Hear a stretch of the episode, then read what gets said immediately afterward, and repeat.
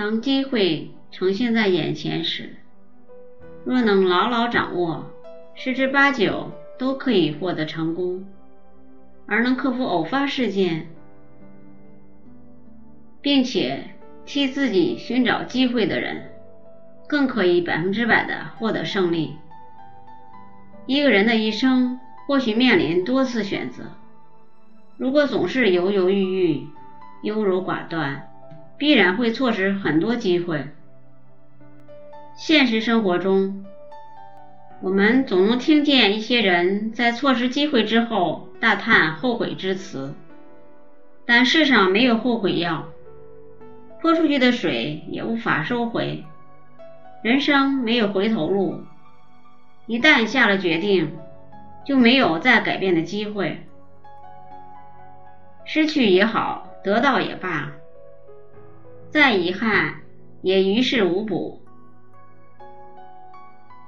有些事必须当机立断，知道没有回头路，只要果断的选择了，就不会后悔。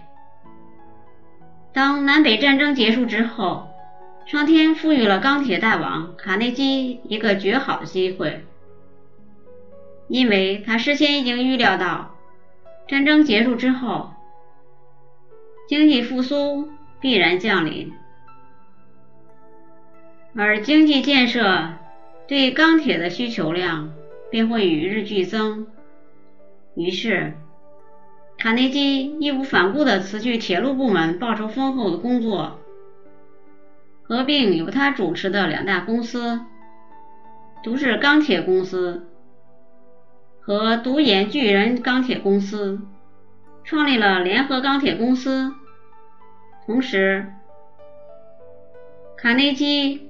让弟弟汤姆创立匹兹堡火车头制造公司，经营苏比略铁矿。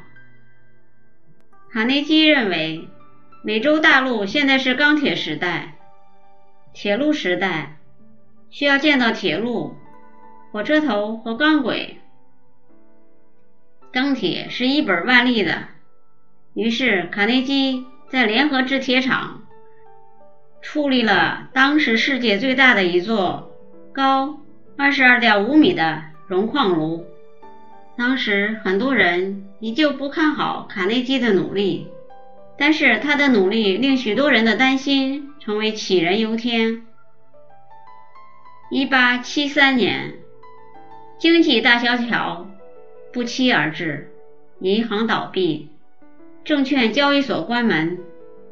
各地的铁路工程支付款突然被中断，现场施工戛然而止，铁矿山及煤山相继歇业，匹兹堡的炉火也熄灭了。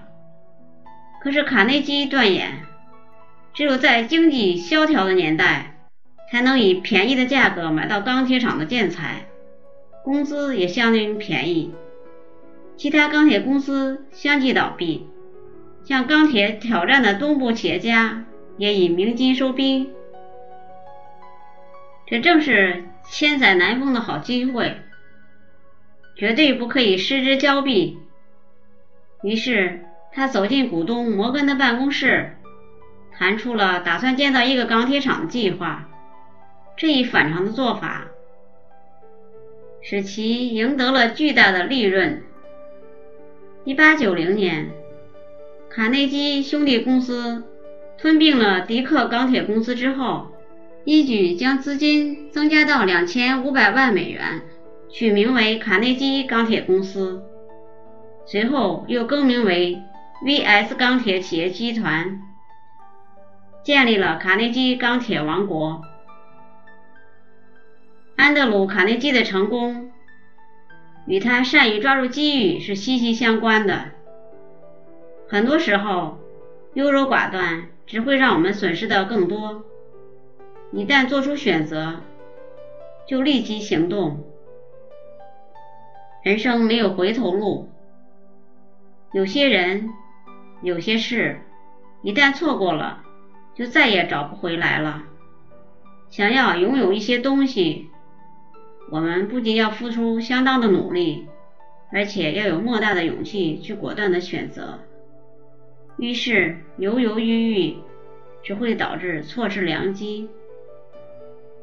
聪明人都懂得及时抓住生活中的每一次机遇，他们往往都明白，无论最后的结果是成功还是失败，上帝都不会给我们第二次选择的机会，而且机会又常常在最意想不到的时候来临。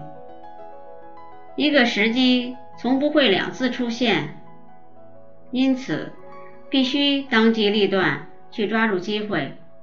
任何时候，宁可错杀一千，也不可放过一个。美国总统林肯当总统前，有一次在街头看到一份新的智慧杂志，出于好奇，便随手买了一本，回到宿舍翻看。结果在翻看的过程中，他发现中间几页没有裁开，他用小刀裁开了杂志的连页，却忽然发现连页中的一段内容被纸糊住了。他又用小刀慢慢把纸刮开，于是现出了以下文字：“恭贺您，您用您的好奇心和接受新事物的能力，获得了本刊一万美元的奖金。”请将杂志退还本刊，我们负责调换，并给您寄去奖金。林肯对编辑部这种启发读者智慧的好奇心的做法极为欣赏，便提笔写了一封回信。不久，他便接到新调换的杂志和编辑部的一封回信。林肯先生。在我们这次故意印错的三版本杂志中，只有八个人从中获得了奖金，绝大多数人都采取了寄回杂志社重新调换刊物的做法。看来您是真正的智者。根据您来信的建议，我们决定将杂志改名。事后，当不少人听闻编辑部的这件事后，都很是后悔没有揭开那薄薄的粘在一起的几页纸和一段被糊住的文字，但是机会错过了，便再也没有了。而这份杂志就是至今仍风靡世界的读者。事实上，大地回春向万物发出了请柬，但并不是每一粒种子都能发芽。机遇面前，人人平等，只不过看谁会发现机遇，抓住机遇。如今的社会是一个蕴藏机遇颇多的年代，需要更多的年轻人能够运用智慧的眼光，去发现和抓住这些隐藏的成功因素。或许这些隐藏的机遇中有好也有坏，但是与其最后抱怨没有抓住，倒不如历练自己精准的眼光，抓住机遇。人的一生充满了机会，走得最远的往往是那些敢作敢为的人。四平八稳的船，绝不会离开港湾太远。我们很多人经常抱怨老天的不公，尤其是在面对不成功或者失败的经历时，但是。请看一看老天最公平的给予吧。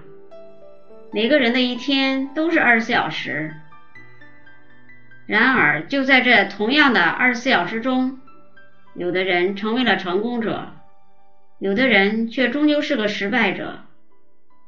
区别就在于，前者把握了这二十小时可能存在的机会。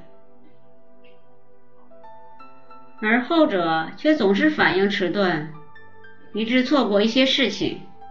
因此，每个年轻人都应该学会抓住机会的保质期，只有这样，机会才不会无影无踪。所以，趁机会还在，赶紧抓住它吧。如果喜欢我的节目，请在节目的下方点赞或加以评论。